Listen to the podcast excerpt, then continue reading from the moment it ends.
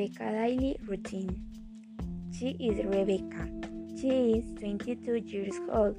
She studies medicine at the university, and her daily routine is Rebecca gets up at 6 a.m., then goes to bed, heads dressing, and goes to breakfast.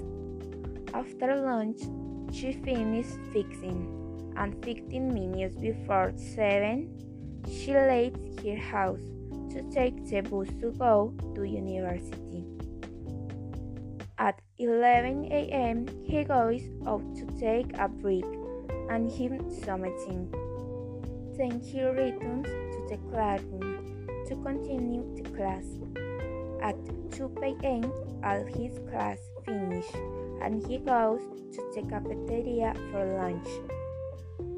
After lunch, he leaves the university to take the bus to return home.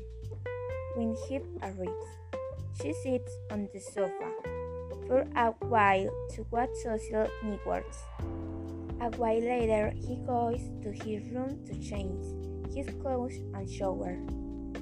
When she finishes showering, she does some university work. At 7 p.m., she finishes his work. Then she goes to the kitchen for some dinner.